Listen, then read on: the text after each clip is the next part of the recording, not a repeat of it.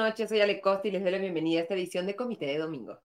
Hoy vamos a tener a dos invitados. Vamos a mirar a Petroperú, el caso que despierta apasionamientos en todos los espacios del espectro ideológico y político en el país una situación en que la petrolera estatal está envuelta en pedidos de ayuda financiera que suman miles de millones de dólares al Tesoro Público, intentos del gobierno de que pese a que está superada operacional y financieramente, aumente incluso más sus responsabilidades y obligaciones en el sector de hidrocarburos y también pedidos de privatización por parte del Congreso. ¿Cuál es la situación de Petroperú?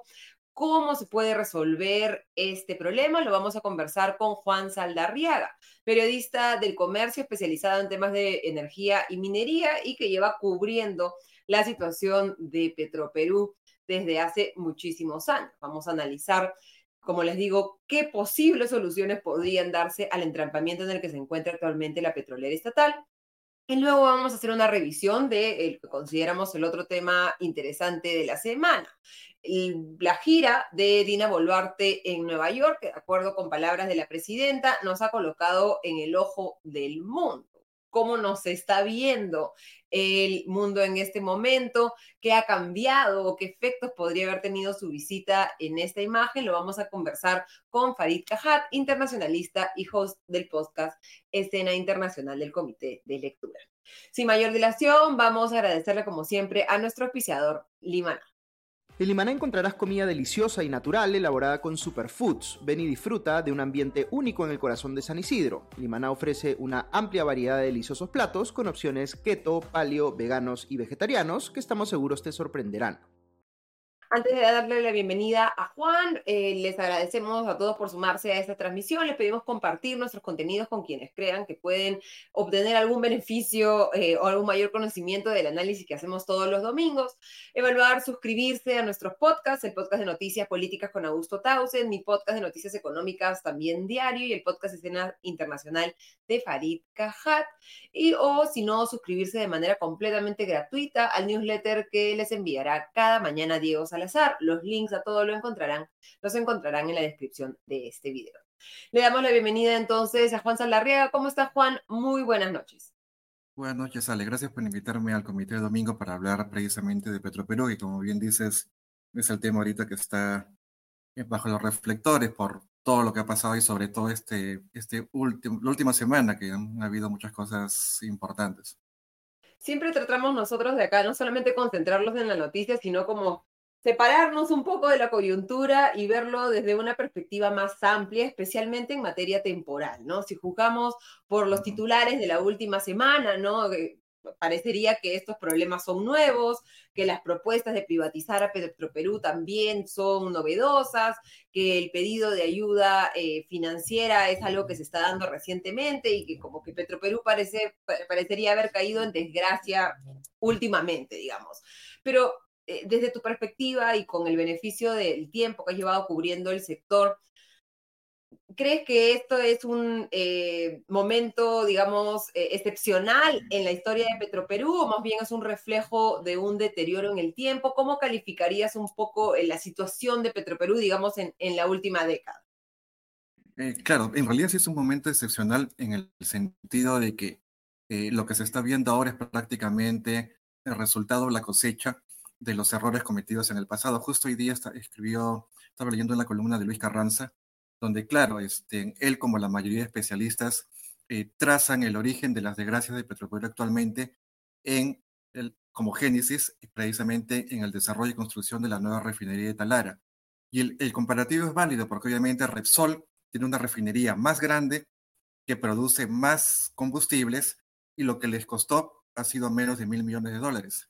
En cambio, Petroperú se ha gastado, ya van 6 mil millones y sigue escalando en una refinería más pequeña para producir, para producir menor cantidad de combustibles. Entonces, hay una responsabilidad precisamente de los gestores eh, y los políticos de esa época, porque claro, ¿quién se le ocurrió la idea eh, precisamente de invertir tanto eh, cuando podían haber quizá desarrollado un proyecto de menor escala y más eficiente? Entonces tenemos una super refinería eh, cuesta demasiado y que, digamos, este, está produciendo menos que su contraparte de la Pampía, con el agregado de que se incendia a las dos semanas en las cuales entra, digamos, en operación al 100%, o sea, peor aún. Sí, ¿cómo, ¿qué nos dice este incendio que hemos visto en los últimos días en, en, la refinería de Talara? ¿no? Había mucha expectativa sobre el inicio de operaciones de finalmente la refinería modernizada, que ha sido, digamos, impulsada por, creo, creemos, muchos más criterios políticos que técnicos, ¿no? Eh, eh, ¿Qué, ¿Qué, nos dice esto de cómo se ha diseñado la refinería? Deberíamos estar preocupados respecto a cómo están manejándose los estándares técnicos en, en una obra que nos ha costado hasta el momento casi 6 mil millones de dólares. Sí, claro, 6 mil millones con intereses. Bueno, el tema del incendio, si bien Petroperú lo ha minimizado, eh, han corrido varios videos. Eh, uno de los más, de los últimos, que tiene dos minutos, muestra obviamente flamas eh, que son casi como de 8, 9, 10 metros de altura. O sea, prácticamente estaban eh, por quemar, digamos, este, una parte muy importante, porque hay, hay algo, algo interesante. Me hablaban personal de seguridad, expertos en seguridad, me decían, porque la explicación de Petroperú fue precisamente de que esto ocurrió durante un mantenimiento. Eh, claro, esto, esto ocurrió a las 6 de la mañana. Lo que me dicen los expertos es que un mantenimiento generalmente no se hace de noche. Este mantenimiento fue programado para la 1, 2 de la madrugada y el accidente o el incidente ocurrió eh, en el cambio de guardia alrededor de las 6 de la mañana. Eh, lo que me comentan es que, claro, este, eh, debía haberse tratado en todo caso de un mantenimiento pre, eh, correctivo, lo cual significa que ha habido quizá o un eh, daño ocasionado por mano humana o posiblemente un mal diseño. Bueno, eso es lo que tiene que, de alguna manera, eh, detallar o Sinermi, que, que, tiene, bueno, la misma Petropiru, que son los que tienen a cargo de precisamente la evaluación de los daños. Pero esta es, digamos, como una crónica de una muerte o de un accidente anunciado, porque ya estamos ahora en septiembre y desde febrero hay infinidad de especialistas, expertos en y energía que venían alertando que un incendio iba a ocurrir. ¿Y esto por qué? Porque obviamente para sacar rápido la refinería de Talara que la venían pateando en el tiempo, la construcción empezó en el 2014 y estamos en el 2023, nueve años, se venía eh, señalando de que empezaba en el 2022, eh, pero se ha demorado tanto y precisamente eh, aparte, digamos, de las demoras de los eh, contratistas eh, técnicas reunidas que tienen la mayor parte y Cobra que tiene las unidades auxiliares, hay también toda una se puede decir, tramitología. Lo que sucede con un proyecto minero, el proyecto minero va en paralelo. Viene la construcción de la mina, pero también viene todos los trámites. Y generalmente lo que detiene la construcción de las minas son los trámites, que se demoran mucho. En el caso de la refinería, algo parecido. La construcción venía demorada, pero los trámites también. Entonces, lo que hizo el gobierno, y más precisamente el ministro de Energía y Minas, Oscar Ver, en febrero, fue decir, si, los, si seguimos los trámites, nos vamos a demorar más de un año, año y medio, y la orden del gobierno era prácticamente ya empezar a funcionar lo más rápido. Entonces, lo que hicieron en febrero fue emitir un decreto supremo que prácticamente eximía a Petroperú de presentar la mayoría de expedientes y de permisos y de licencias, sobre todo los de seguridad. Entonces, lo que la refinería está operando ahora, pero sin permiso, o mejor dicho, sin estudio de riesgos, que es el permiso más completo, más grande, más voluminoso, que te dice qué hacer en momentos de emergencia. Entonces, ya estamos octubre, la refinería ha empezado a producir, pero no hay estudio de riesgos. Y el estudio de riesgos es, como digo, parte fundamental eh, de todo proyecto minero. Hasta un grifo necesita un estudio de riesgos para empezar a producir. No puede iniciar operaciones sin estudio de riesgos. Entonces, prácticamente lo que señalaban estos expertos es que la refinería era una bomba de tiempo, porque sin estudio de riesgos es prácticamente eh, un albur, cualquier cosa que vaya a ocurrir. Entonces, este accidente en realidad eh, es una claridad de alerta de que la refinería podría ser muy insegura y también de que se ha estado manejando con criterios más políticos que técnicos. Eh, entonces son una suma de, errores o de, digamos, este, malas decisiones que se están sumando en el tiempo. Hablando de, de, criterios políticos y técnicos, ¿no? que como bien dices es un poco eh, como se ha manejado el tema de la refinería de Talara, el manejo de Petroperú y, y, qué relevancia le da cada gobierno a Petroperú depende también de, de, de, los intereses políticos de cada, de cada gobierno, ¿no? Tú viendo y comparando el gobierno de Pedro Castillo con el gobierno de Dina Boluarte, específicamente respecto a Petroperú y a su política de hidrocarburos en, en, el país y el tratamiento de la inversión privada, ¿crees que ha, ha habido un cambio entre cómo se manejaba este tema en el gobierno de Pedro Castillo, en el que recordemos los empresarios estaban completamente asustados, el primer Guido Bellido anunciaba eh, eh, renegociaciones del contrato de camisea y era el principal impulsor de que Petroperú regresara a la exploración, a la explotación y que, y que asumiera incluso más responsabilidades. ¿Ves que esos lineamientos han cambiado en el gobierno de Dina Boluarte? Y si lo han hecho o no lo han hecho, ¿por qué crees que, que esto se ha dado? Eh, yo diría que es la misma política, pero manejada de manera un poco más eficiente. O sea, no, en el sentido de que este gobierno sea más eficiente que el anterior, sino que eh, como que el plan está más maduro. O sea, esto, esta, eh, digamos, contraofensiva de Petroperú, del gobierno para nacionalizar los recursos, era ciertamente algo que se estaba manejando en la época de Castillo, pero, digamos, claro, el gobierno era tan inepto que no, no sabían cómo hacerlo. Esto no es algo del momento. Eso lo han venido trabajando ya, estamos 2023 con más de un año de anticipación. Y esto empieza precisamente con la designación de Isabel Tafur como presidenta de Perú Petro, con el encargo de que trabaje en, Petro, Perú Petro para eh, otorgarle los lotes de Talar Petro Perú. Porque hasta entonces, obviamente, la política de Perú Petro era licitación. Licitación internacional, los lotes entregarlos en un concurso público competitivo con empresas del extranjero y del Perú y la gerencia, toda la gerencia de Perú Petro estaba comprometida en este esfuerzo. Ese era el plan que había diseñado Seferino Yesquén, hoy fallecido, lamentablemente, y todos sus gerentes de línea. Cuando accede eh, Isabel Tafur, ya viene con la orden dada del ministro de Energía y Minas y eh, se entendería que del partido Perú, eh, Perú Libre, porque quien pone precisamente en, en, digamos, en un cargo alto de Petroperú a Oscar Vera, que ha sido sindicalista toda su vida, ha sido precisamente Hugo Chávez. Con Hugo Chávez, Oscar Vera, digamos, asciende en el escalafón gerente general de Petroperú durante el gobierno de, Pedro Castillo, que ahora está preso, creo. Que ahora está preso, que es precisamente por corrupción y por malos manejos. Pero bueno, Oscar Vera es como decir el ahijado de, Jorge, de Hugo Chávez. Pero bueno, este plan empieza con la designación de Isabel Tafur en Perú Petro. Eh, obviamente, en octubre del 2022. Exactamente. Obviamente con la oposición de todos los gerentes de línea. Entonces fue como un trabajo de hormiga entre octubre y aproximadamente febrero, octubre del 2022 y febrero del 2023. Lo que hace Isabel Tafur es despedir al gerente general y a todos los gerentes de línea. O sea, lo, lo que hay ahora no es el Perú, Perú Petro de hace un año no hay un solo gerente de línea, salvo uno, me parece, que la, administración, si mal no recuerdo, pero de los nueve o diez ya no queda ninguno. Todos son gerentes encargados. La mayoría eh, jóvenes, que digamos ah, de tercera línea, de cuarta línea, todos son eh, gerencias encargadas o encargaturas, se puede decir. Y claro, como me hablan eh, los especialistas en hidrocarburos, me dicen, la culpa no es de ellos, porque ellos están allí intentando ayudar y es más, ni siquiera tienen mucho criterio ni la, experiencia suficiente como para desarrollar bien estas políticas, pero la orden ya está dada. Eh, y se nota, digamos, en el manejo porque, eh, digamos, em, em, los cambios legales, normativos, contractuales que están implementando son todos desastrosos, este, mal hechos, mal elaborados. Eh, prácticamente es como como que Perú Petro está siguiendo al caballazo la orden dada por el gobierno, que es darle lotes a Petroperú como sea.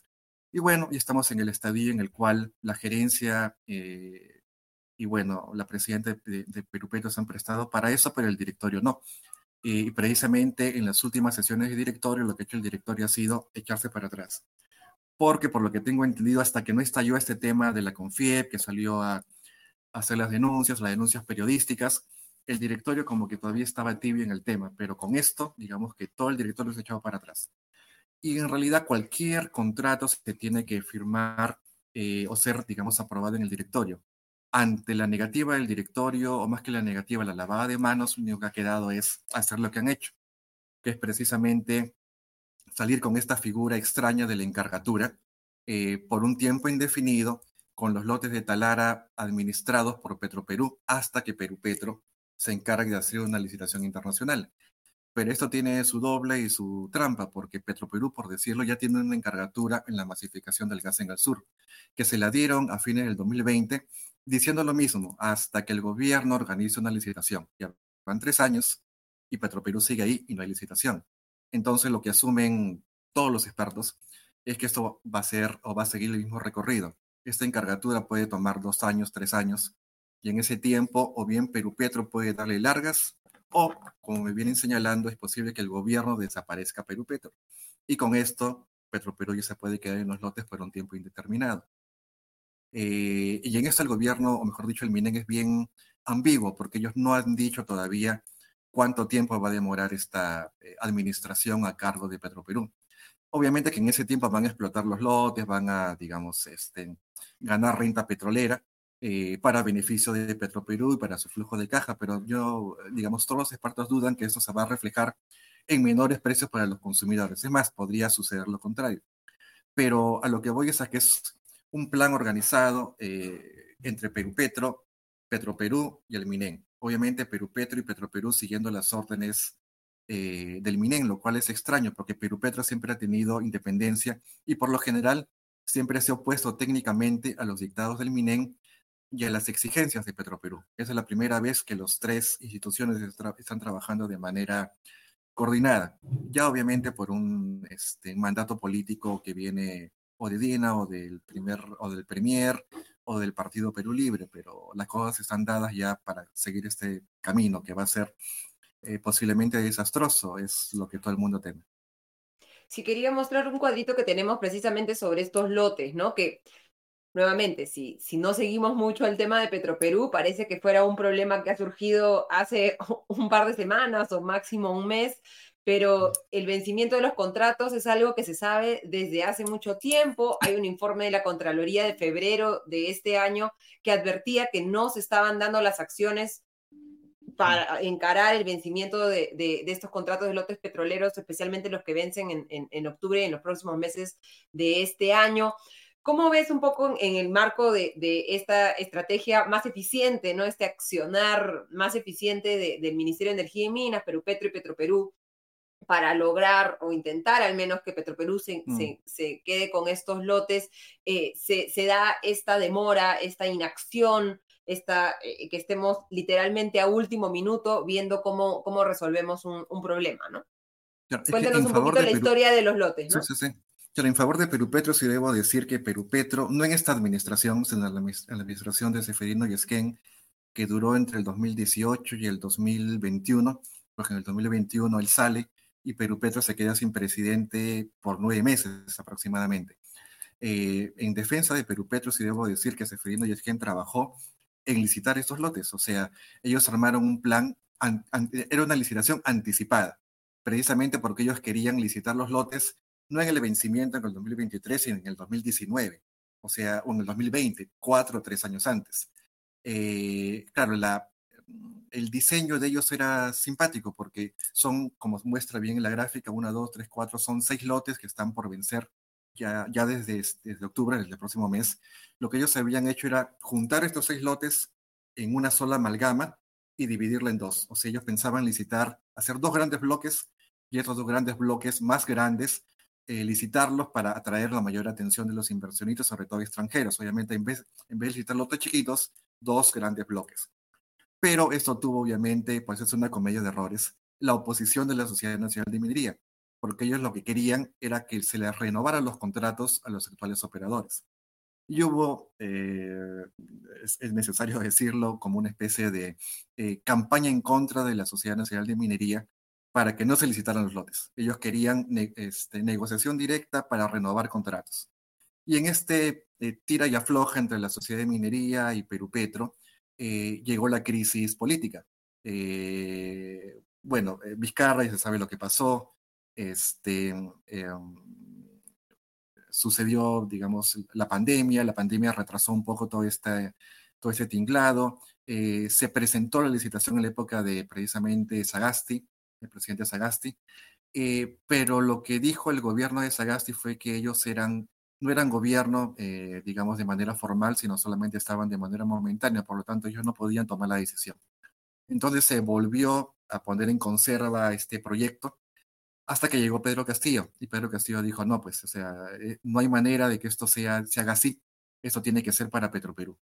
Eh, pero claro, obviamente Pedro Castillo no tenía las herramientas, este, todos los ministros que puso en el cargo eran eh, unos ineptos, cada, cada cual peor que el anterior.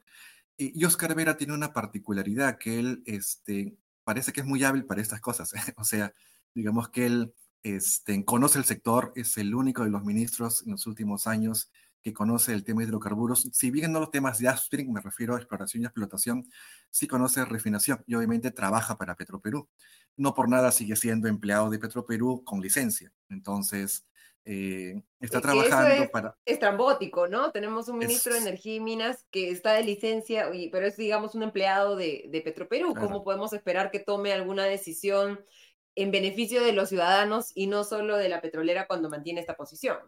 Claro, los petroleros me dicen, eh, me dicen eh, Juan, ponte en el caso de que no sea un ex Petroperú, sino que sea un empleado de Repsol, que está de licencia de Repsol, y como ministro comienza a sacar proyectos a favor de Repsol, y luego vuelve a Repsol, obviamente que es un escándalo nacional. Pero como se trata del Estado, pues bueno, sucede, está sucediendo ahora mismo. Entonces él está trabajando en favor de Petroperú. Obviamente, si algún momento lo censuran o se va, a regresar a Petroperú, obviamente como héroe, porque está consiguiendo que los lotes regresen a manos de Petroperú. Entonces, recién este gobierno, con Oscar Vera eh, a la cabeza del ministerio, se ha logrado hilvanar un plan maestro, digamos, eh, en varias etapas y coordinado que se está cumpliendo, porque obviamente Isabel Tafur no es como Seferino y Esquén que se oponía a todo esto, prácticamente sigue las directrices del Ministerio de Energía y Minas. Igual sucede con Petroperú. Eh, prácticamente tú no oyes eh, casi nunca hablar a Pedro Chira, presidente de Petroperú. Recién la semana antepasada, eh, por presión mediática, salió a hablar, pero generalmente él no habla. Quien habla es el ministro de Energía y Minas. Y obviamente Perú Petro, pero Perú Petro solamente en medios amigos como los amigos de la República. Este, no suele hablar en otros medios. Y en RPP cuando la circunstancia le exige. Entonces tenemos esta situación que se agrava por el hecho de que en el Ministerio de Energía y Minas no hay viceministro de hidrocarburos. Entonces quien asume la función de viceministro es el ministro, lo cual también es sui generis, porque no debería ser así. ¿Y eso por qué es? Porque, digamos, en, todas las juntas de accionistas de, de Petroperú, quienes asisten son los viceministros, tanto el de Economía como el de Hidrocarburos. En este caso, como no hay viceministro de hidrocarburos, quien lo hace o es el de electricidad o el mismo Vera, el ministro de Energía y Minas. Entonces, prácticamente tiene en, eh, maneja todo el sector de hidrocarburos a su antojo, pero este plan, como te decía, ya se venía anticipando hace cuatro años. Si no salió, no ha sido por culpa de Perú Petro, ha sido por la, los gobiernos que no, digamos, eh, le ponían el empeño, lo veían muy lejano, al final está a la vuelta de la esquina pero para todos los gobiernos era lejano. Este, y bueno, también, como digo, justo es decirlo, la sociedad de minería que ahora se queja, con razón, pero que en su momento petardió esto, sin razón. Entonces tenemos lo que tenemos ahora. Eh, en el caso de, de, estos lotes, recordemos que hace unas semanas el ministro de Energía y Minas estaba literalmente cantando victoria, ¿no? Diciendo que ya era una decisión del gobierno que se le otorga a Petroperú sin licitación los lotes 1, 6 y Z69, que son unos lotes en Talara. Para entender un poco la búsqueda eh, eh, de, esto, ¿por qué es que es tan importante la entrega de estos lotes sin licitación a Petroperú? ¿Cuál es la, la razón detrás? ¿Y qué dice nuestra legislación actual respecto a la capacidad o no de Petroperú de asumir la operación de, estos lotes, como al parecer ahora va a ser hecho de manera temporal, pero como bien decías, no sabemos cuánto durará esta temporalidad? Claro, es que, es que de arranque no es, eh, se puede, claro, eh, eh, yo no, sin expertos legales en hidrocarburos, hablan de que esto es ilegal en el sentido de que Claro, cuando este, Petroperú está obviamente para cumplir una labor subsidiaria, ellos están donde el privado no está. Entonces, eh, pero sucede aquí que las empresas privadas sí quieren operar estos lotes, no es que no lo quisieran. Entonces, siempre o, se abre un concurso público, y aquí es precisamente donde Perú Petro falla, porque ellos han dicho, ya se ha eh, precisamente demostrado que sin razón y prácticamente mintiendo, de que ninguna empresa se estuvo interesando en estos lotes, cuando lo cierto es que las empresas se vienen interesando anualmente, diariamente, semanalmente en estos lotes. Eh, es más, la, digamos, las eh, ofertas o las cartas de interés llegaron antes de la de Petroperú. Entonces, si hay interés del privado, Petroperú no tiene que estar aquí. O en todo caso, si quiere estar, para eso está un concurso, digamos, público abierto en el cual todos pueden participar. Que eh, el caso más, más emblemático es precisamente la masificación del gas en el sur. Fenosa, que luego cambió el nombre a Naturgy, que tiene la, tenía la concesión de gas natural para Tacna, Arequipa y Moquegua, se va porque el negocio no le es rentable, el gobierno dice, ya, bueno, ¿qué empresa privada quiere entrar? Ninguna. Como no entra ninguna, le encargan a Petroperú. Este caso no es así. No es que ninguna empresa quiera entrar, todas quieren. Entonces, desde el arranque, digamos que ya hay un tema legal allí, eh, o un tema ilegal, porque obviamente Petroperú no puede entrar cuando el privado sí puede hacerlo. Y en segundo lugar, como tú bien mencionas, o sea, el, los candados que el gobierno puso en su momento a Petroperú cuando se empezó a construir la refinería de Talara eran precisamente para que Petroperú no, no se embarque en nuevas aventuras sin haber antes concluido la refinería. Por eso el apuro del Ministerio de Energía, Energía y Minas de concluir lo más rápido la refinería, anunciar que la refinería ya está arrancando al 100% para recién empezar, digamos, o concretar el tema de los lotes de Talara, porque para ellos iría va a ser bien difícil entrar a los lotes con una refinería todavía no operativa.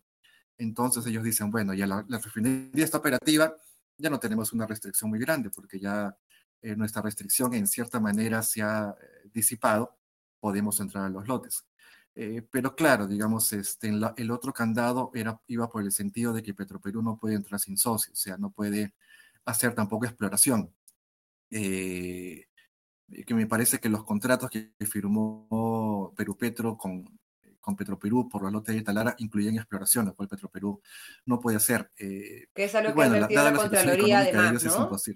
Sí, que, es algo que ha advertido la Contraloría además, que se estaba incluyendo la exploración también en, estos, en esta línea base para, para firmar los contratos de explotación de, de, los lotes de Talara, ¿no? Claro, así es. Y lo que, digamos, eh, Petroperú eh, suele decir como para que, digamos, acallar la oposición es que son lotes en marcha, que ya están operativos y por tanto no hacen falta muchas inversiones, pero hay que tener en cuenta que, por ejemplo, en el lote 6, que antes se llamaba 6-7 de Zapet, eh, desde el 2015 hasta el 2014 hasta el 2022, los, la empresa china invirtió cerca de 700 millones, o sea, no es que no requieran inversión. Como me explican los especialistas en eh, petroleros, los lotes de Talara ya tienen mucho tiempo de explotación, son prácticamente lotes muy maduros. Para hacerlo funcionar hace falta siempre inversión constante, porque no es, que, porque, o sea, no es un mar de, petróleo que está, digamos, eh, en la superficie. Hay que invertir, eh, y sobre todo en mucha cantidad de pozos. No es que sean uno pozo o dos pozos, son cientos de pozos. Eh, y para incrementar la producción hay que eh, desarrollar más pozos. Entonces es una inversión constante y aparte, se trata, es cierto, se trata de infraestructura que ya está eh, muy deteriorada y se requiere aparte inversiones en mantenimiento. O sea, es una inversión. Eh, justo un exfuncionario de Perú Petro que precisamente se estaba encargando de hacer la estimación, él me decía que solamente para los lotes 6 y este, dos veces necesitarían por lo menos 700 millones los primeros años.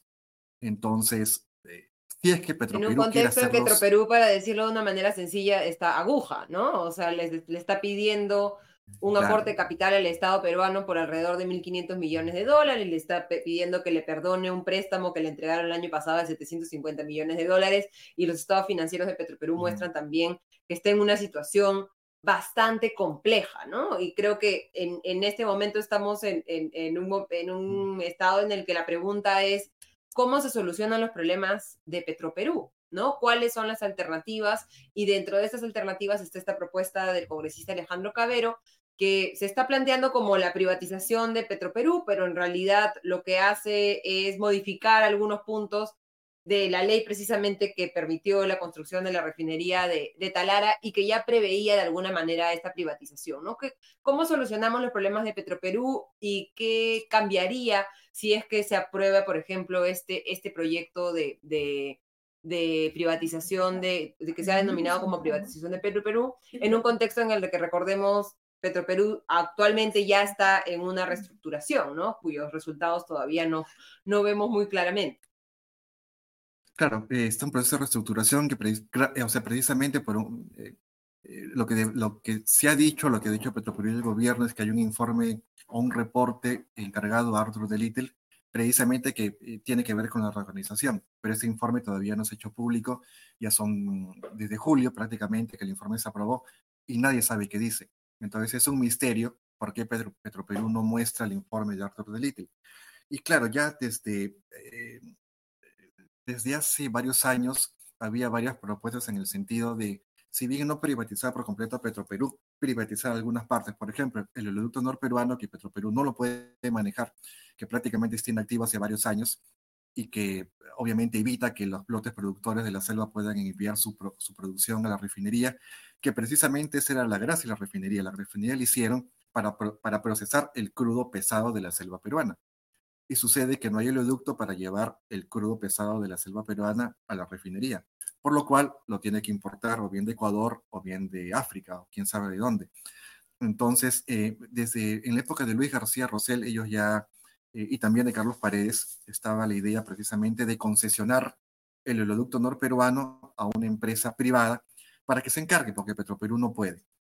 Eh, ahora se habla, esta idea la ha presentado este, César Gutiérrez, también la he escuchado, le he leído que la ha escrito Luis Carranza, y me parece que hay consenso en que una idea también sería concesionar la gerencia de Petroperú, que también le ha dicho Anthony Lau. O sea, está demostrando Petroperú con los eh, eh, pasos que está dando y con las medidas que está tomando que la gerencia prácticamente no ata ni desata y que está prácticamente eh, influenciada por el poder político. Entonces, lo que se debería hacer, y me parece que sería una muy buena medida, es concesionar la, la gerencia, o sea, que entren, porque obviamente si, si Petroperú intentase hacer lo que está haciendo ahora, pero con la gerencia que tenía en la época de Luis García Roselo de Carlos Paredes, sería otro cantar, porque era una gerencia más profesionalizada, eran eh, personas que habían sido escogidas precisamente en el sector financiero por headhunters, y uno podía confiar más o menos en su criterio, ahora no. Entonces lo que hace falta es, claro, reorganizar Petroperú, reestructurar eh, la gerencia, el directorio también, concesionar las partes que se puedan concesionar, por ejemplo, el oleoducto norperuano, eh, que entre al lote de Talara si quiere, pero con socio, no solo, porque lo que va a ocasionar al no tener inversiones y no poder ejecutarlas es descremar los lotes, lo que hizo precisamente IPFB en Bolivia. O sea, ellos tenían los lotes de gas, eh, ahora no tienen gas, precisamente porque explotaban, o como se suele decir, exprimían la leche pero no reponían las reservas ni los recursos. Entonces, es lo que va a hacer Petroperú por dos o tres años, o quién sabe más si se quedan más siempre en estos lotes. Explotar, explotar, pero sin reponer reservas. Entonces, la producción que ahora ya está de capa caída, que son 40 mil barriles en el Perú, va a terminar en 30 mil, 20 mil o quién sabe menos. Entonces, hay, hay muchas propuestas para salvar a Petroperú, digamos, de la debacle en la cual eh, está encaminándose, pero al final va a depender del poder político. O sea, yo no le veo ni al ministro, ni al primer ministro, ni al, sobre todo, ni siquiera al ministro de Energía y Minas, la menor intención de dar un paso al costado, de desviarse de la línea que ya han trazado de nacionalizar este, los lotes. Eh, y con esto ya Petroperú tendría lotes en Talara, la masificación del gas en el sur, que desde que la tiene, desde hace tres años, no ha aumentado ni una sola conexión. O sea, han capturado, bueno, capturado, no han tomado, eh, bueno, el encargo del Estado ese, la concesión tal cual la dejó Naturgy, pero no ha agregado ni una sola conexión. Está tal cual detenida. Eh, y bueno, y tienen la refinería, que ahora se ha incendiado, como digo, tiene que Petroperú ver de qué se trata precisamente esto. También eh, manejan terminales de combustibles, eh, me parece haber entendido en algún momento, en alguna entrevista que se le hizo a Pedro Chira recientemente, que podrían estar aspirando a tener más grifos, grifos propios de, estaciones de servicio que no las tienen, tienen solamente una propia y todos los demás son bandera. Entonces, como que da la sensación de que quieren seguir abarcando en la peor situación financiera de su historia. Entonces, eh, eh, o sea, eh, e, esto, en mi opinión, va a terminar en un desastre. O sea, yo sí sé de la opinión que Petroperú debería, o sea, si quiere entrar a lotes, que entre, pero con socio, no de la manera en la cual está haciendo.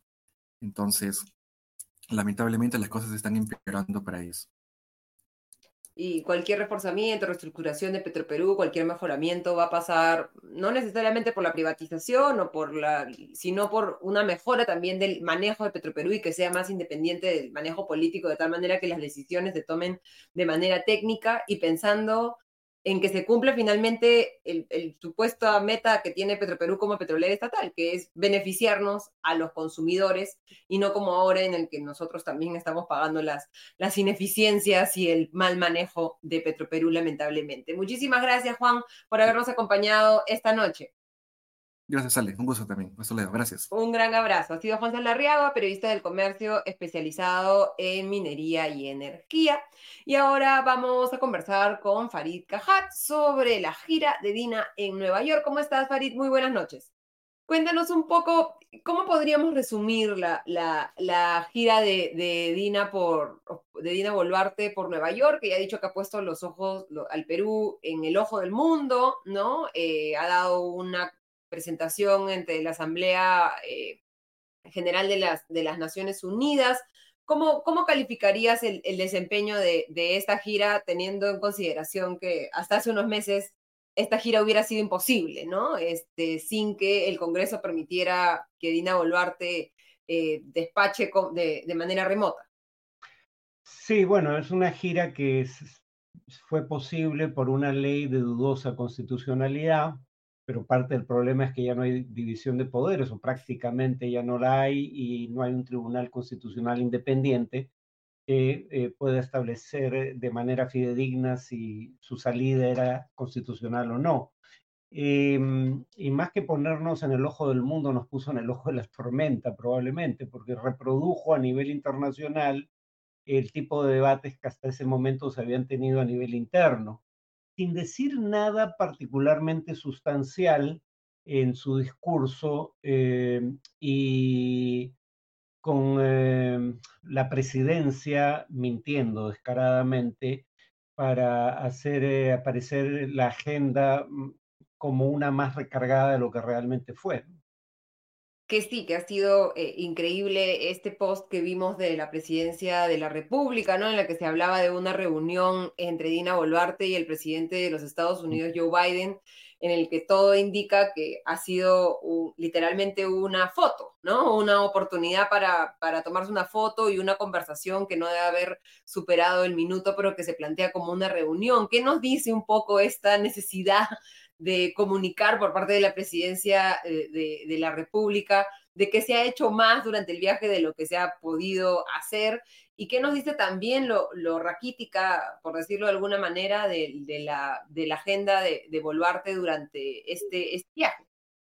Bueno, ahí en esa foto eh, lo que hay que ver es un detalle. Si realmente fuera un evento, eh, digamos, de encuentro presidencial, eh, los presidentes, primero no estaría la primera dama de los Estados Unidos y segundo, los presidentes estarían flanqueados por las banderas de ambos países. Ahí está la primera dama y las dos banderas son banderas oficiales norteamericanas eh, porque eh, e, es una recepción que da el presidente de los Estados Unidos y Dina Boluarte, como muchos otros jefes de Estado que acudieron a, a la Asamblea General de la ONU, este, simplemente los saludó al ingresar. Y eso es lo que refleja la foto, ¿no? Eh, en general, eh, eh, el tema es que, uno, Perú no es un país particularmente importante en el concierto internacional, contra los que nos gustaría creer. Digamos, somos el centro de nuestro mundo, pero no del resto del mundo. Pero además, eh, sin embargo, em, siendo eso también cierto en el caso de Ecuador, más de un periodista ha hecho notar que la agenda de Guillermo Lazo, un presidente sumamente impopular y a semanas de dejar el cargo, fue bastante más recargada que la de Boluarte. Entonces, precisamente tal vez porque Boluarte buscaba legitimidad internacional, es que algunos presidentes o jefes de gobierno prefirieron no prestarse a esa posibilidad, porque no deja de llamar la atención la orfandad de la agenda de, Boluarte. El presidente Lazo tuvo hasta seis reuniones en un día, es más de las reuniones que tuvo Boluarte en los tres días que, que, que estuvo en Nueva York, eh, y dos de sus encuentros cumbres fueron, eh, o uno de ellos, con el presidente de Paraguay fue francamente intrascendente, no tenemos gran relación de ningún tipo con Paraguay. Eh, la relación, la única, digamos, el único encuentro que da cuenta de una relación importante es el encuentro con Boric, presidente de Chile. pero digamos, llama la atención la poca repercusión que tuvo y cuando tuvo repercusión, por ejemplo, el diario El País, hace notar las protestas en su contra, no el discurso que dio ante la Asamblea General, en general eh, pasó desapercibido.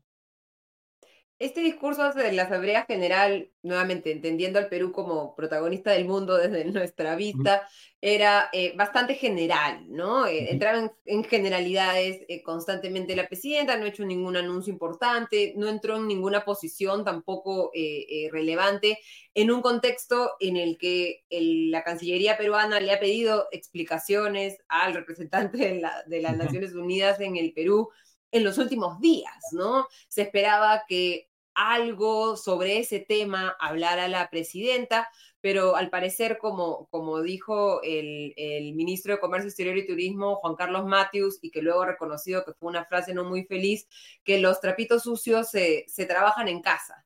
¿no? Eh, ha habido, ves, una intención de separar un poco la agenda local y, y plantear una agenda internacional que no está directamente relacionada con lo, con lo que está pasando con el Perú o incluso en nuestra relación directa con, con, las Naciones Unidas y sus distintas organizaciones?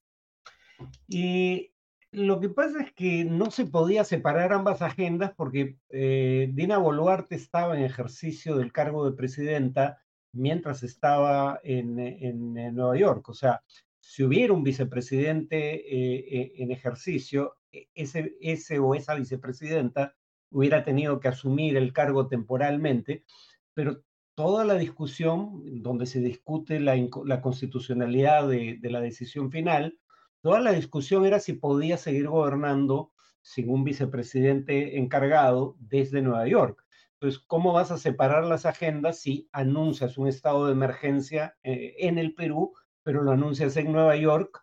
Eh, dicho sea paso, ¿cómo vas a eh, tratar de convencer a los inversionistas de que la situación de seguridad está bajo control cuando anuncias un estado de emergencia en el exterior. Eh, ¿Cómo los inversionistas van a creer en las palabras de la presidenta cuando la inversión privada, en un contexto en que la macroeconomía se mantiene estable, eh, la inversión privada viene cayendo un año completo? El último semestre del de, el gobierno anterior, pero todo el primer semestre ya bajo Boluarte. Eh, y cuando ella avala eh, la conducta del Congreso al, realizar una investigación sumaria contra la Junta Nacional de Justicia desde Nueva York. O sea, la que fue a lavar trapitos sucios al exterior fue ella, no quienes le preguntaban por los anuncios que hacía. Eh, en cuanto al discurso, por ejemplo, dijo, queremos ser parte de la OCDE, la Organización de Cooperación y Desarrollo Económico. Bueno, acabamos de antagonizar a siete miembros de la OCDE que emitieron un comunicado junto con un país más, si no me equivoco, Argentina, que no es miembro, eh, criticando en buena medida la, eh, los intentos de acabar con la división de poderes en el Perú. Entonces, queremos entrar a la OCDE, pero a la vez nos peleamos con los miembros de la OCDE cuando nos piden que cumplamos con compromisos internacionalmente asumidos, por ejemplo, a través de la Carta Democrática Interamericana. Y ella habla de, en su discurso, de un acuerdo para, em, digamos, cooperar internacionalmente en la lucha contra el fenómeno del niño. Pero a ver si intenta ella salir del país para tratar de articular esa cooperación sin que eh, salten a la palestra los temas de derechos humanos y crisis democrática en el Perú. Entonces, yo no entiendo para qué quería ir, honestamente. Eh, no, no veo qué tenía que ganar, eh, pero claro, no, digamos, nuestro Congreso y el Ejecutivo parecen vivir en una realidad alterna donde no antagonizamos gratuitamente a la OEA, a la ONU y a países que son socios del Perú. El balance para ti entonces es negativo del viaje.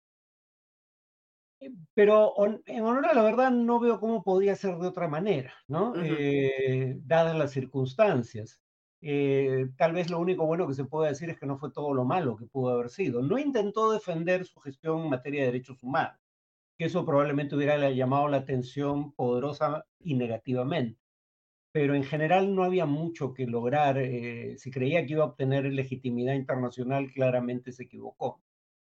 Además de la Asamblea General de las Naciones Unidas, hubo de manera paralela un foro de inversiones de la Alianza del Pacífico, ¿no? Que la Alianza del Pacífico ha sido uno de los, de los tormentos de Dina Boluarte, luego de que el presidente mexicano que tenía la presidencia pro tempore de la Alianza, de la Alianza del Pacífico, en la que estamos México, eh, Perú, eh, Colombia y Chile, se negara a entregarle a Dina Boluarte la, presidencia eh, pro tempore. En esta reunión han estado inversionistas de los cuatro países, se ha hablado de cooperación, de atraer inversiones, pero también hubo un momento en el que dos personas se manifestaron en contra de Dina Boluarte precisamente por, por los casos de violaciones a los derechos humanos que, cuyos resultados, sanciones todavía no vemos, ¿no?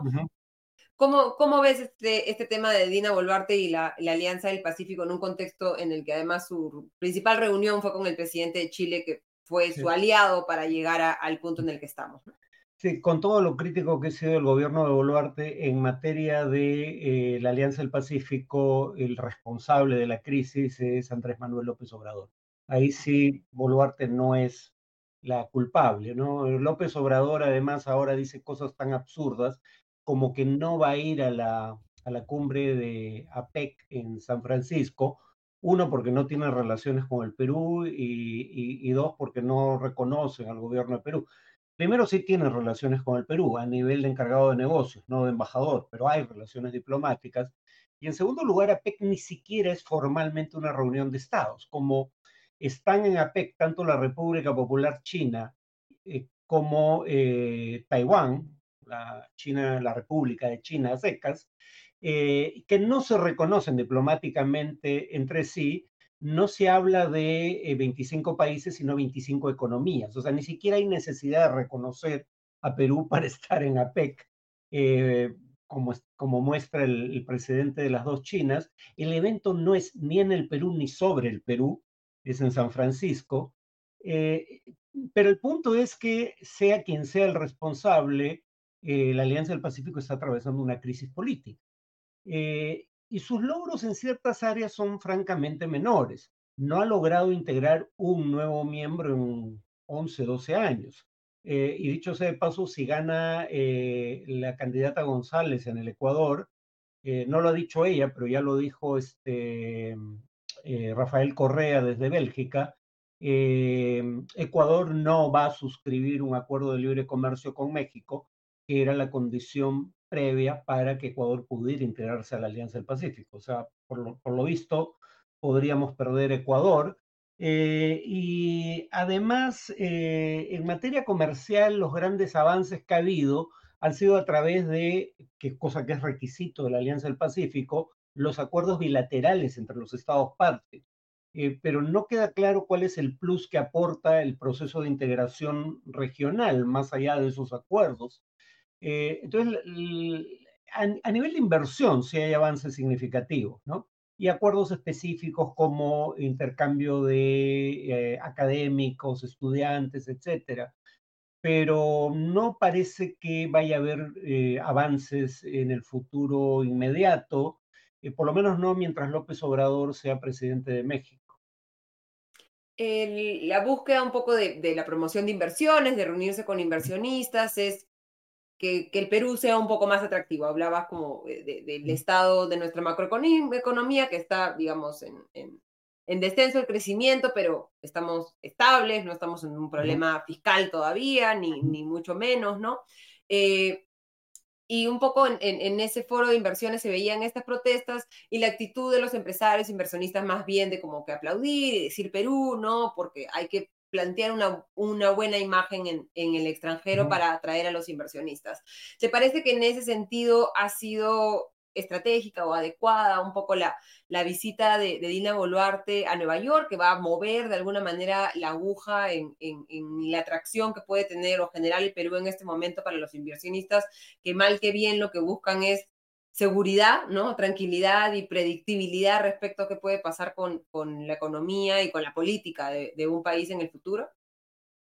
Tal vez esa es una de las pocas áreas en donde este viaje podría haber hecho una diferencia, pero eh, el entorno, digamos, las circunstancias no parecen ser propicias, ¿no? Por un lado, Estados Unidos sí tiene un desempeño probablemente mejor de lo esperado, sigue con niveles muy bajos de, de desempleo, por ejemplo, y la economía crece, pero China está creciendo muy por debajo de lo esperado una vez que se abriera la economía tras eh, las restricciones por la pandemia.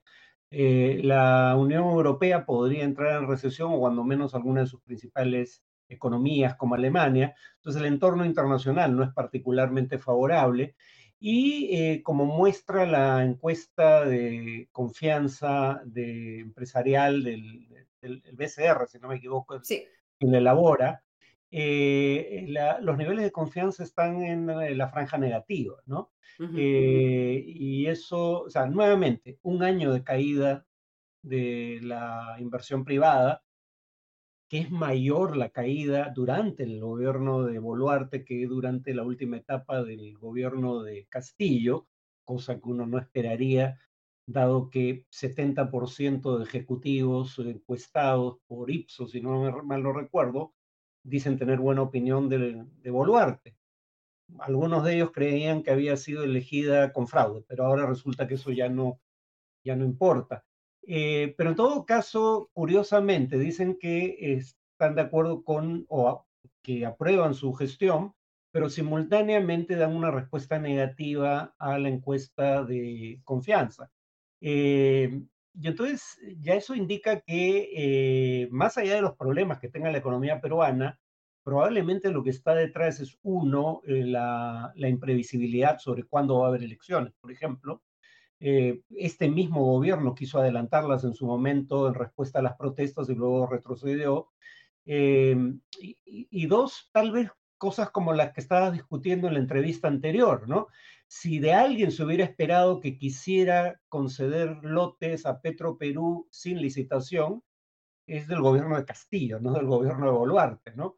Eh, entonces, nuevamente, y, luego el gobierno sin solución de continuidad da un giro eh, y ahora dice que sí va a haber licitación. Bueno, en cuanto a previsibilidad, eso claramente no es una buena señal. Eh, ¿qué, viene más, qué, temas están pendientes en la agenda internacional de Dina Boluarte en los próximos meses? ¿Qué, qué, problemas se ven un poco también en, en, el horizonte en un contexto en el que estos reclamos de, de, las naciones, de los distintos organismos de Naciones Unidas por eh, violaciones a los derechos humanos y también respecto a eh, las actitudes del Congreso frente al equilibrio de poderes todavía están en, en desarrollo?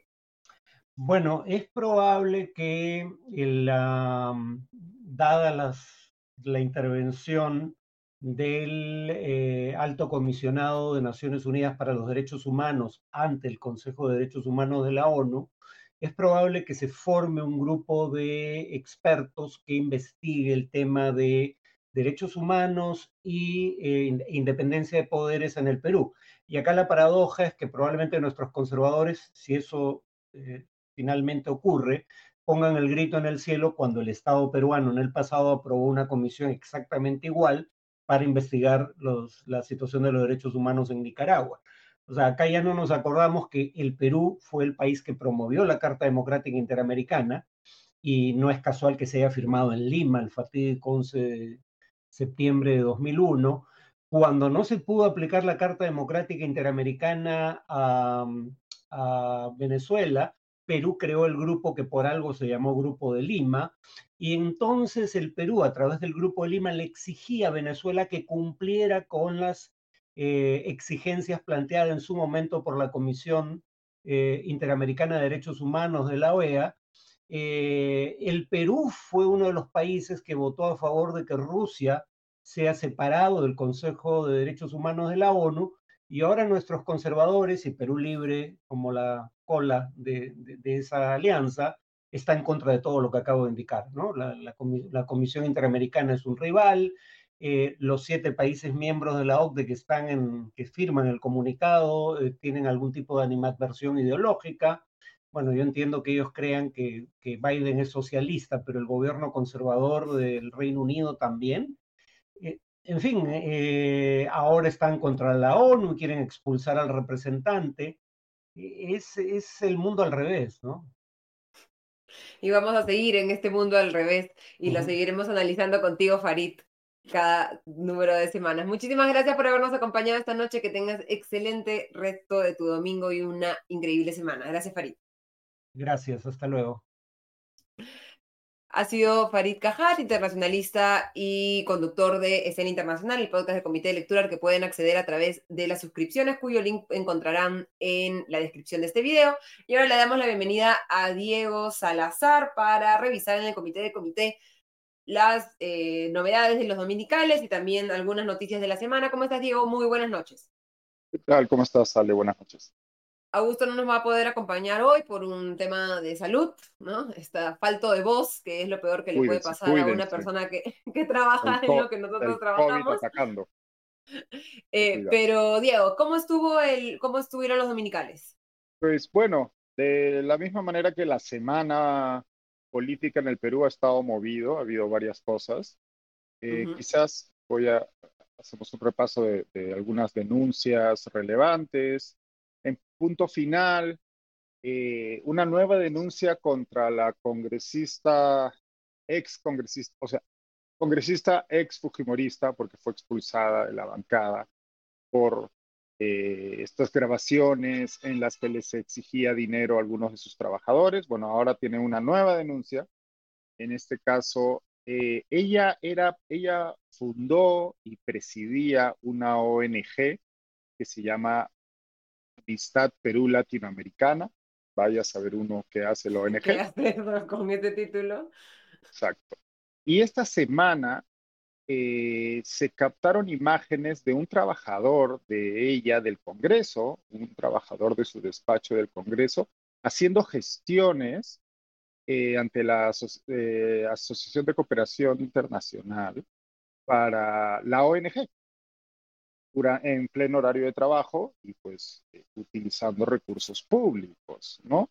Y, además va primero este señor de nombre Ronald Castillo a hacer unas gestiones porque a la sazón eh, la ONG ha sido sancionada porque no ha presentado sus declaraciones anuales desde el año 2019, hace cuatro años.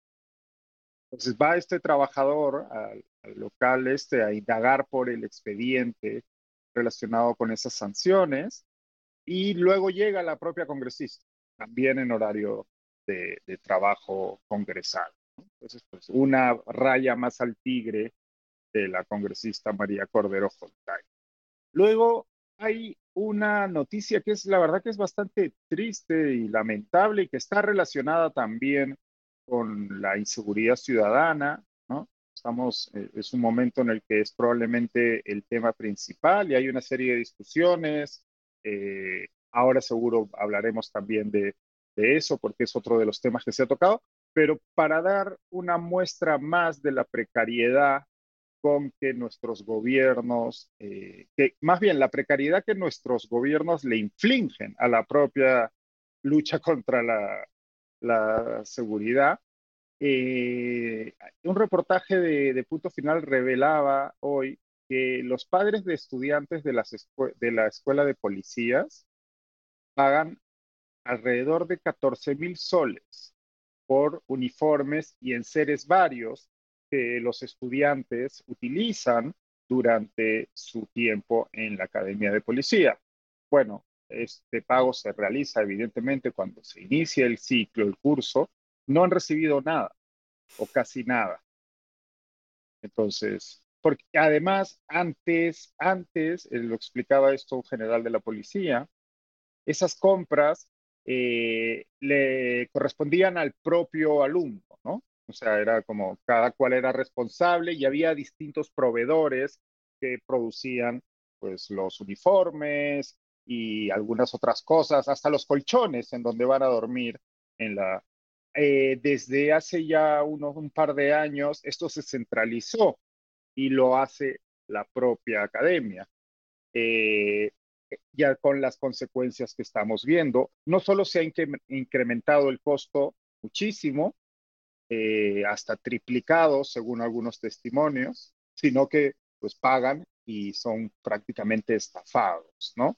Eh, el Ministerio del Interior ha señalado que ya están solucionándolo y que se va a realizar las compras y demás. Evidentemente, pues sí, parece que hacía falta que haya un reportaje televisivo y los ponga en evidencia y ante la vergüenza de los televidentes y de la ciudadanía para que respondan a una falta tan grave como es, ¿no? Y es triste porque es la formación de los futuros policías, ¿no? Imagínate. ¿Qué, ¿Qué mensaje les estás mandando eh, respecto a cuál va a ser su responsabilidad, su labor, su, su entrega en el futuro, si empiezas este, con un, una policía estafando a los futuros policías, ¿no? Porque es prácticamente lo que sucede en este caso. Eh, ha aparecido otro un personaje que venía siendo habitual en Perú, la serie, pero eh, en esta última temporada había un poco desaparecido, ha vuelto. Eh, que como recordaremos, pues, hay tantos personajes que es normal que quienes nos ven y quienes intentan seguir la actualidad noticiosa de nuestro país, pues se nos, se nos olvide dónde quedaron colgando esos personajes. A mí me pasa con las películas de Marvel, imagínate si no nos va a pasar con, con, este, con la actualidad peruana. Bueno. Con el multiverso peruano. Sada Coray, como recordarán, eh, se le fue rechazado el pedido para ser eh, colaborador eficaz y está cumpliendo eh, prisión preventiva. Pero ha hecho una nueva declaración en la Fiscalía con la que parece que está intentando eh, volver a tentar ese beneficio ¿no? y ser considerada colaborador eficaz. Como todos sabemos, ser colaborador eficaz supone aportar información y evidencia que conduzca a y, e autoincriminarse para con esa información que la policía o la fiscalía pueda montar un caso mayor y contra otros este, sospechosos, ¿no? Entonces, en este caso, esto atañe directamente, el señalamiento es directo contra el congresista Darwin Espinosa, el niño original, el OG niño, eh, que, que, como recordaremos está suspendido en estos momentos. Bueno, según Sadagoray, al señor Darwin Espinosa, un asociado suyo, un asociado de Sada Goray, le entregó un millón de soles para gestionar La, sencillo, para gestionar la aprobación de una ley. Eh, como recordaremos, hace ya cuando la primera vez que Sada Goray mencionó en un testimonio a Darwin Espinosa, ya hace unos cuantos meses, Espinosa, que no ha declarado en esta ocasión, eh, pero en esta ocasión, en esa vez, esa vez perdón, eh, Espinosa había negado de plano conocer a Sadagoray. ¿no? Ahí sí concedió una entrevista. fue punto final también quien hizo la revelación en ese entonces. Y, y según Espinosa, él no conoce de absolutamente nada, nunca la ha visto, no sabe, la ha visto en la televisión. Eh, de hecho, eso fue lo que dijo en su momento, ¿no? que solo la había visto en la televisión y por los reportajes de la prensa. Esos fueron los temas en punto final. Eh, en panorama, otro tema importante que está relacionado con esta crisis de inseguridad de la que tanto estamos hablando. Un reportaje bastante interesante, de hecho, de Panorama. Eh, hacía un recorrido por distintas zonas de la capital de Lima y descubrió que hay infinidad de cámaras de seguridad, estas que están pagadas por los municipios y que se supone que sirven para eh, vigilar las calles. Bueno, muchísimas de estas cámaras están inoperativas o son directamente inservibles por falta de mantenimiento. Para la finta nomás, para la por falta de mantenimiento, etcétera, etcétera, ¿no? Eh, de la misma manera, existen muchísimos eh, eh, módulos de seguridad. No sé si has visto, en algunos distritos hay en distintas zonas estas suertes de casetas un poco más grandes. los, monitores, ¿no? Bueno, hay varias de, esos módulos en algunos distritos que están abandonadas directamente. Eh, luego, por supuesto, estos mismos distritos, o sus, más bien las autoridades de esos distritos, son los que exigen y piden a gritos que venga el ejército a patrullar las calles. Y luego, la noticia eh, divertida, divertida porque lo han desmentido. Y a mí me, siempre me hace mucha ilusión cuando se desmiente un mentiroso. Como veníamos hablando, el premier Otárola es bastante poco aficionado a la verdad, le encanta decir cosas que no son ciertas y lastimosamente hay periodistas, no vamos a decir nombres, pero en un programa nuevo de RPP un conocido periodista no se dignó a repreguntar, ni a insistir, ni a nada, parecía un té de señores. Pero, como sabes, la semana pasada hubo un eh, reportaje en Panorama en el que se descubría que dos señoritas, eh, presuntas amigas del señor Otárola, lo ¿Qué significa la palabra amigas en este contexto todavía? No, lo sé. Bueno, bueno, tenemos unas citas textuales, así que ahora vas, podemos tener alguna explicación. Eh, estas dos señoritas habían visitado al ahora Premier Otárola en diciembre del año pasado, cuando era titular del Ministerio de Defensa. Lo habían visitado en, en, en las oficinas del ministerio con una salvedad. Esas visitas no estaban registradas, como dijo en la entrevista el señor Otárola, cosa que no es cierta, no estaban registradas en el, eh, en el registro, valga la redundancia, que es accesible por el, portal de transparencia a todos los ciudadanos. Así que ahí también mintió el señor Otárola. Pero bueno, estas señoritas lo visitaron y poco tiempo después recibieron contratos con el Estado. Eh, órdenes de servicio, perdón, no contratos, órdenes de servicio. Una de ellas ha hablado, ha hablado con Panorama. La señora se llama Yaciré Pinedo Vázquez y pese a que Otaro la dijo, y esto voy a citar textualmente en esta entrevista en RPP, dijo, yo las conocí en una reunión y no las he vuelto a ver más, ¿no? Cuando el periodista le preguntó si de dónde las conocía, si eran sus amigas, etcétera, ¿no? Y esas fueron sus palabras textuales, voy a repetir, yo las conocí en una reunión y no las he vuelto a ver más.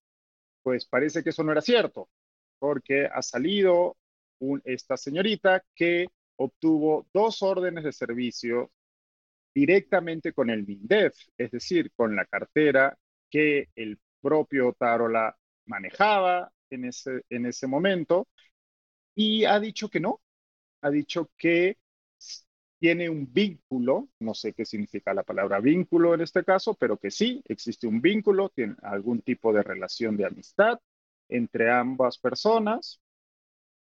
Según ella, la visita no tuvo que ver con ningún asunto laboral, fue un fin de semana, o sea, detalle que tampoco conocíamos hasta ahora. Voy a citar textualmente, mi tema es, ese día mi visita fue algo personal yo ya lo he venido viendo ya hace mucho tiempo. Obviamente yo ya lo he venido viendo ya muchos, muchos años atrás. Entonces, a menos que el señor Otárola tenga como desmentir a esta presunta amiga, no sabemos, que obtuvo además eh, dos órdenes de servicios por 53 mil soles Estado, pues ha sido pillado en una mentira flagrante.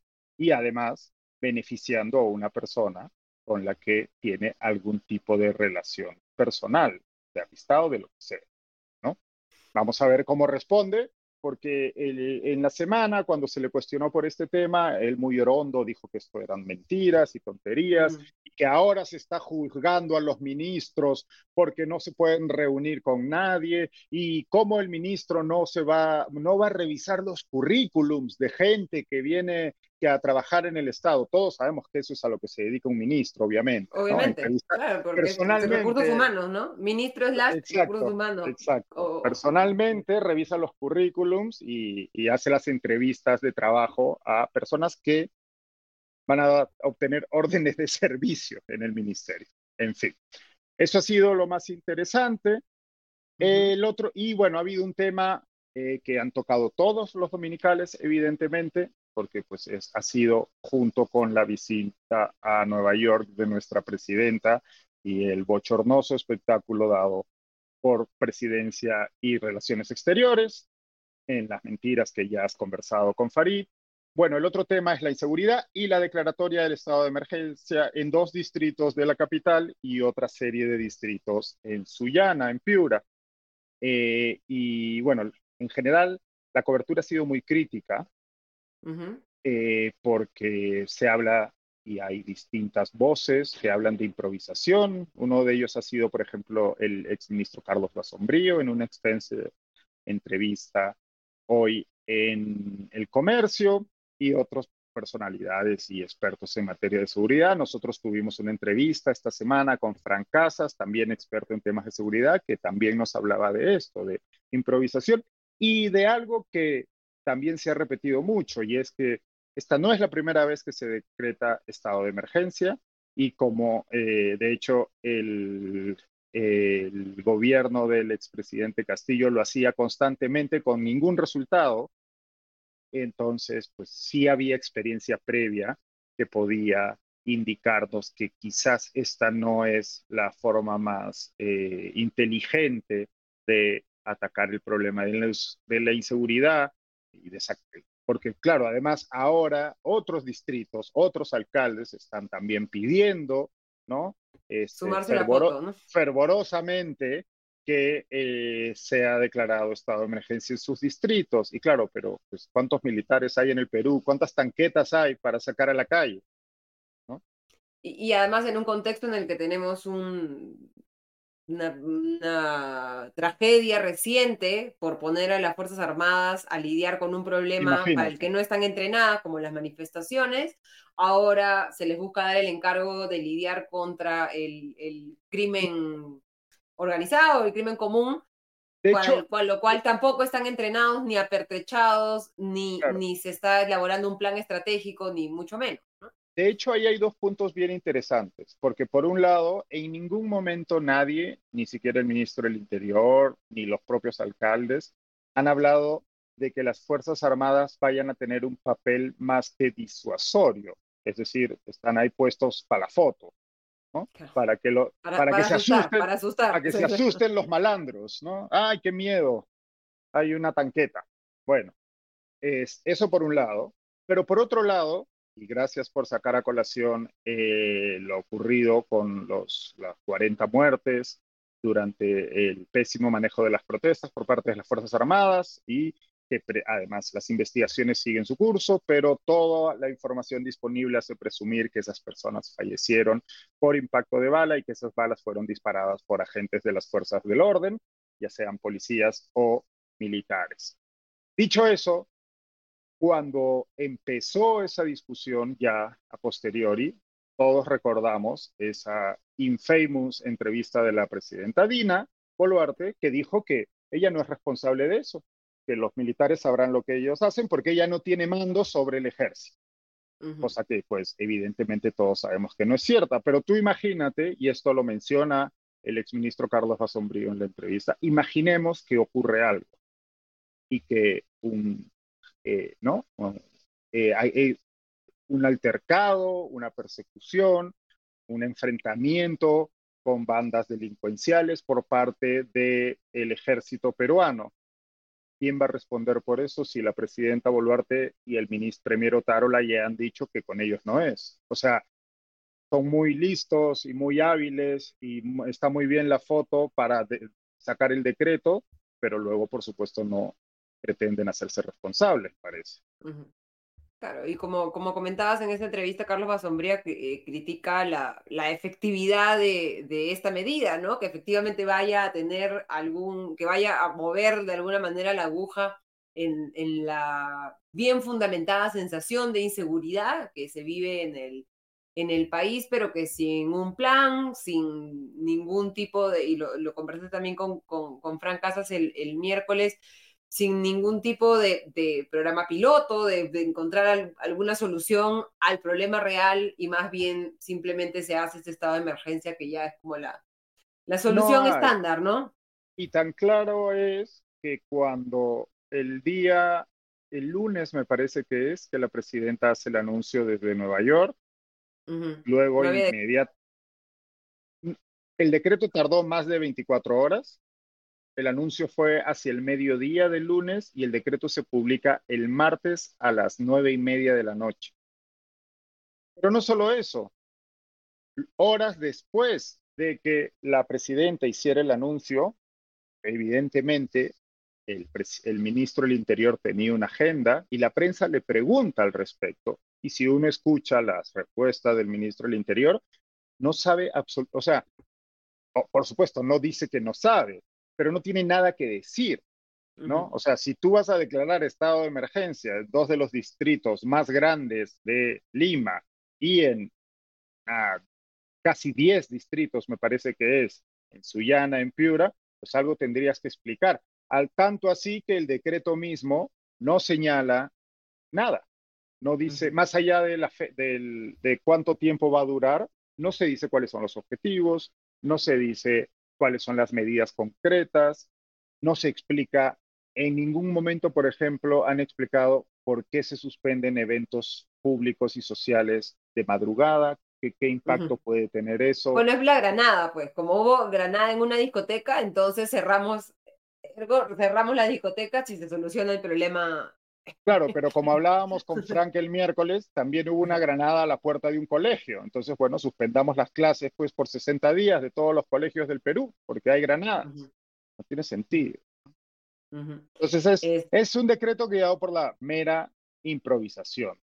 Cosa lo que lastimosamente ya estamos acostumbrados, no solo en este gobierno, pero también y bastante en este gobierno.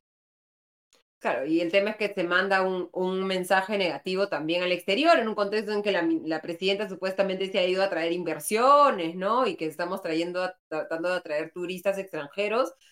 Amigos míos de, del extranjero me han llamado a preguntarme, oye, ¿qué está pasando en Lima? ¿Estás segura? Este, eh, yo quería viajar e, este año, pero ya me da miedo, ¿no? Este, porque se, se envía un mensaje de de total desorden y, casi que, campea la delincuencia, que efectivamente sí hay altos índices de seguridad ciudadana, pero que un estado de emergencia que no necesariamente va a solucionar el problema puede terminar generando más daño que beneficio, ¿no? si se mira no solamente el tema de la seguridad ciudadana, sino en general otros eh, eh, temas de la economía y de la política peruana, ¿no? Y hablando de política, esta semana hemos tenido, hoy día se ha publicado la última encuesta del Instituto de Estudios Peruanos que publica La República y que nos muestra que, que Dina, que la, desaprobación de Dina ha retomado tendencia al alza.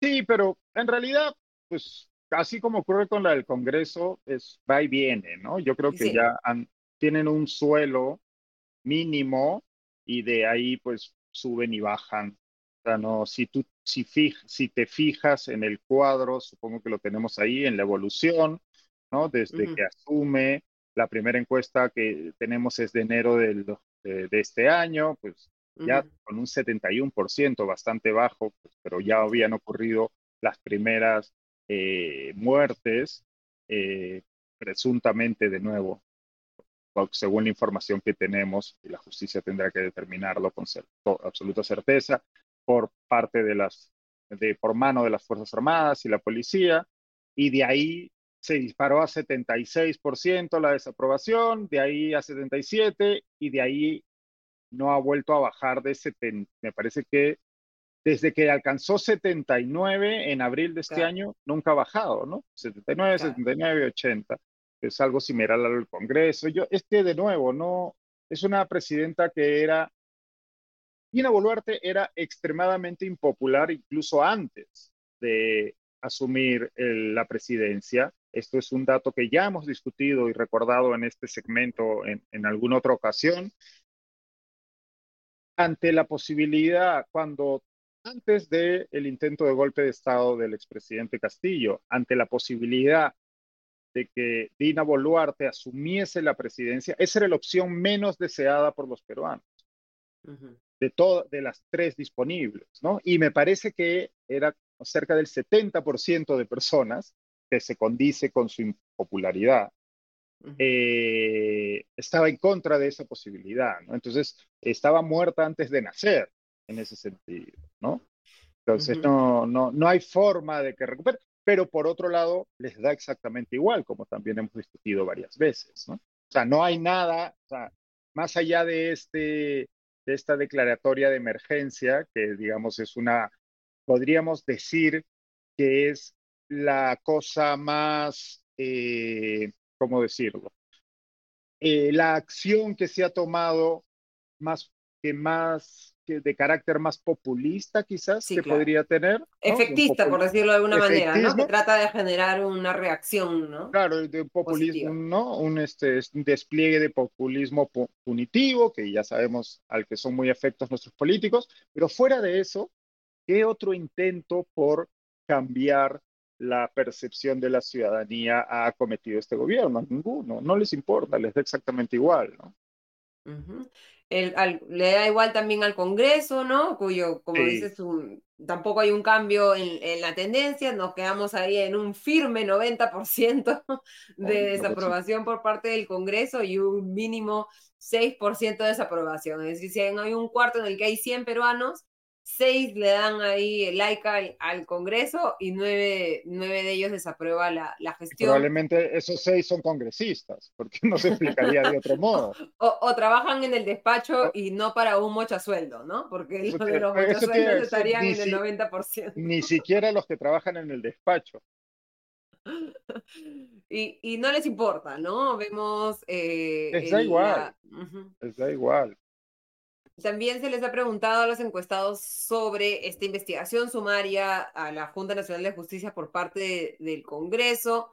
Y lo que vemos es, para empezar, un mucho desconocimiento de este tema, ¿no? Pese a que ha estado en los medios de comunicación, a que eh, se ha tratado abundantemente el tema, aunque al parecer no suficientemente eh, eh, esta investigación sumaria, un 58% de los encuestados dice que no sabe ni ha escuchado que el Congreso quiere realizar una investigación sumaria a la Junta Nacional de Justicia, ¿no? Un 4% no sabe qué es la Junta Nacional de Justicia. Me parece eh, poco. Que, a mí también me parece sinceramente poco, ¿no? Creo que hay una mezcla ahí entre el 58 y el 4% que, que es el representativo de quién sabe o quién no sabe eh, qué es la Junta Nacional de Justicia, y un 35% que sí ha escuchado, ¿no? De ese 35% que está informado, ¿no? Un 15% está de acuerdo con que se realice esta investigación y un 19% está en desacuerdo, ¿no? Y el resto está en este 65% que no conoce de la investigación de la Junta Nacional de Justicia, ¿no? Cuando se cambia un poco el, fraseo de la pregunta y se les pregunta, ¿está usted de acuerdo o en desacuerdo con que el Congreso intervenga en el Sistema Nacional de Justicia? Ahí sí un 64% dice que está en desacuerdo, una mayoría, ¿no? Cuando se le da una calificación, digamos, este hecho y no se plantea de manera objetiva. Y eh, un poco, y para terminar la última pregunta de, esta encuesta y poder analizar todo junto, eh, ¿Está usted de acuerdo o desacuerdo que el Congreso pueda destituir al jefe del Jurado Nacional de Elecciones? Un 64% está en desacuerdo, ¿no? Eh, y un 86% de los peruanos cree que el Congreso no respeta el principio de separación de poderes, que creo que es un poco lo que resume, eh, de, por un lado, el desconocimiento, pero por otro lado, el principio en que creen los peruanos y al parecer creemos que debería haber eh, un mayor respeto al principio de separación de poderes, ¿no? ¿Cómo, ¿Qué conclusiones sacamos de, de estas respuestas? No sé, yo ya, ya, lo hemos hablado alguna vez, yo tengo problemas con este tipo de preguntas y de, digamos, de eh, interpelar a, a, encuestados sobre estos asuntos, porque creo que están muy influidos por la animadversión que existe hacia el Congreso y hacia la clase política en general. Claro, porque este 86 es similar a este 90% que desaprueba el Congreso, ¿no? Claro, y en los cuadros anteriores también, no creo que todas las personas, ¿no? Cuando tú hablas de separación de poder, porque por ejemplo, ese era que 58% decía que el Congreso estaba atentando contra la separación de poderes. Eh, o sea, el, el 86% considera que el Congreso no respeta el principio de separación de poderes, 86. Claro, claro. O sea, me gustaría pensar que sí, ese número es así de elevado y que, pero creo que está más, o sea, creo que más bien es tomado como un, un, un- un juicio sobre el Congreso en general, ¿no? Entonces sí, o sea, son preguntas muy de coyuntura, son importantes, eh, pero yo las tomaría siempre con, ¿no? como un grano de sal, porque creo que eh, podríamos eh, sobreinterpretar esos resultados, ¿no? De la misma manera que por- eh, estaríamos incurriendo en, en lo que incurrieron en, hace dos semanas esta, los, transpistas, los trampistas de izquierda, ¿no? A decir que la mayoría de peruanos no cree que Castillo ha cometido un golpe, entonces Castillo no cometió un golpe, ¿no? Claro, No sí. ¿No? No sé si viste esa encuesta, creo que el Ujú. 51% de los peruanos consideraba que mm, Castillo no había dado un golpe y que, el que más bien era el Congreso el que le ha dado el golpe. Entonces, algunos trampistas de izquierda, eh, se me van los nombres ahorita, pero seguramente tú sabes de quiénes estamos hablando, salieron a decir que hay que estar del lado del pueblo porque el pueblo no se equivoca. Entonces, como el pueblo dice que Castillo no cometió un golpe, Castillo no cometió un golpe. Entonces, creo que a mí me encantan las encuestas. Eh, es una de las herramientas más útiles que tenemos para conocer la realidad de nuestros países y de nuestras sociedades, pero creo que sirven para determinadas cosas y a veces intentamos extender mucho la liga de para lo que sirven, ¿no? Y creo que en este tipo de preguntas tan específicas, ¿no cree usted que está, o si la mayoría de gente te dice que no tiene idea de qué es la JNG, el, el JNJ, pues evidentemente ya partimos de que, pues, y esa es la gente que está siendo sincera, ¿no? Habrá quien por vergüenza dice que sí y no. Y, y de nuevo, en realidad, si uno lo piensa bien, pues, ¿por qué la mayoría de la ciudadanía tendría que saber qué es la Junta Nacional de Justicia? Pues no está, o sea, es un concepto, para empezar, es relativamente nuevo en nuestro, en nuestro ordenamiento eh, est- eh, estatal, ¿no? Jurídico. Entonces, sí, creo que no, no, yo no me los tomaría tan, o sea, creo que no sirven demasiado para el análisis, ¿no? Creo que sirven para como un ejemplo más de, ese, de esa animadversión justificada, creo yo, que existe contra el Congreso y contra nuestra clase política en general. Y bueno, el Congreso seguramente como no les ha importado da ninguna de igual. no le va a da dar igual, eh, igual. igual, ya han aprobado eh, ampliar por 14 días más el plazo de esta Investigación, investigación sí. sumarísima, ¿no? A integrantes de la Junta Nacional de Justicia, porque se En la dieron que cuenta en solo- el camino que 14 días no alcanzaba ni para citar a los investigados, De hecho, muchísimo menos de hecho para creo hacer que un- no han podido citar a todos, ¿no? Me parece. O sea, es- Y además, Bueno, las acusaciones no están hechas pormenorizadas por cada una de, de los No, miembros de la Junta Nacional de Justicia, ni mucho menos. O sea, ni siquiera un Esa- intento de generar algo que parezca un debido proceso, que es lo mínimo que deberíamos exigir si Esa estamos ante alguien que le van a poner una sanción a otra persona. esa investigación es una burla y como casi todo en el Congreso, este asunto se va a resolver única y exclusivamente por negociaciones, puerta cerrada, y pues ya veremos qué ocurre. Y yo, tam- y yo creo que si el Congreso se sale con la suya, como Augusto ha dicho más de una vez en su, en su podcast y aquí, podríamos ya finalmente decir que el Congreso ha tocado o metido el tiro de gracia a nuestro ordenamiento democrático y estaríamos ya entrando en un territorio desconocido, ¿no? En estos últimos, desde la vuelta a la democracia eh, en el año 2001 con la caída de la dictadura de Fujimori. Eh, no creo, no sé si, y esto ya es una cuestión más técnica, no sé si podríamos hablar de dictadura, pero podríamos hablar de una democracia extremadamente precaria y tocada eh, por parte de un actor concreto, ¿no? que es el Congreso de la República, eh, donde no estamos respetando un principio básico que es la separación de poderes. Creo que si eso llega a ocurrir, y estamos a cortas, eh, ya estaríamos entrando a un, a, a un territorio completamente distinto. la Patricia chirinización de la democracia peruana. Bueno, hoy, hoy no sé si es bien interesante lo que ha ocurrido con Patricia Chirinos, porque ahora mismo Patricia Chirinos es la persona más influyente en la política peruana y probablemente la más peligrosa también, debido a esa influencia. ¿no? Eh, si te fijas, hoy se aprobó, todavía tiene que aprobarse en el Pleno, pero se había aprobado, leí esta mañana, un proyecto de ley para eh, que uno pueda, para que uno no sea imputable si mata a alguien en un ataque, si, si, si se encuentra en grave peligro, ¿no? Eh, y esa ley, esa ley, por supuesto, la firma Patricia Chirino, ¿no? Entonces, si uno rastrea ¿no? El trabajo, porque otra cosa no, pero trabajar parece que trabaja mucho.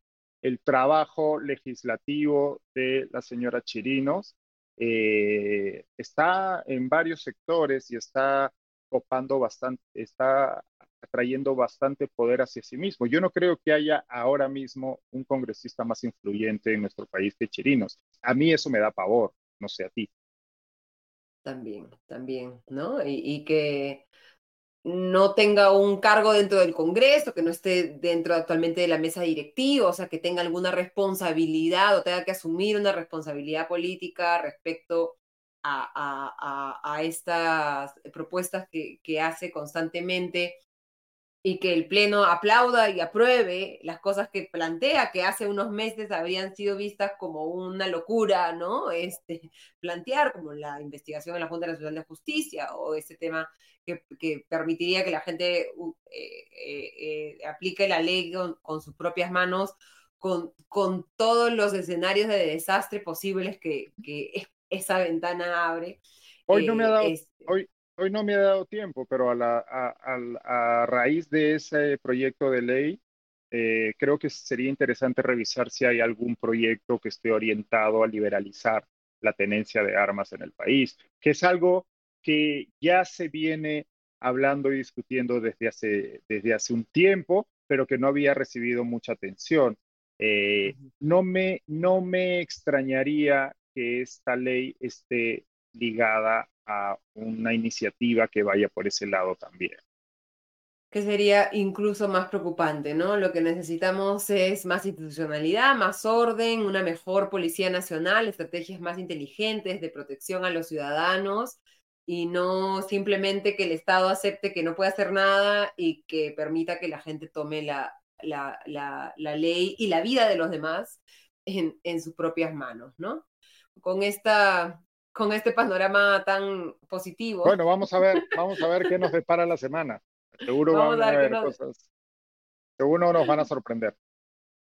Muchísimas gracias, Diego, por habernos acompañado, como siempre, esta noche en Comité de Domingo. Hasta el próximo domingo y no se pierdan Comité de miércoles el miércoles. Empiecen bien la semana. Hasta pronto.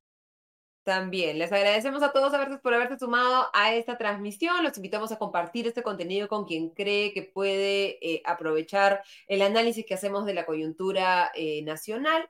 Si pueden, eh, suscríbanse a nuestros podcasts de noticias políticas con Augusto Tausen, económicas conmigo y internacionales con Farid Cajat.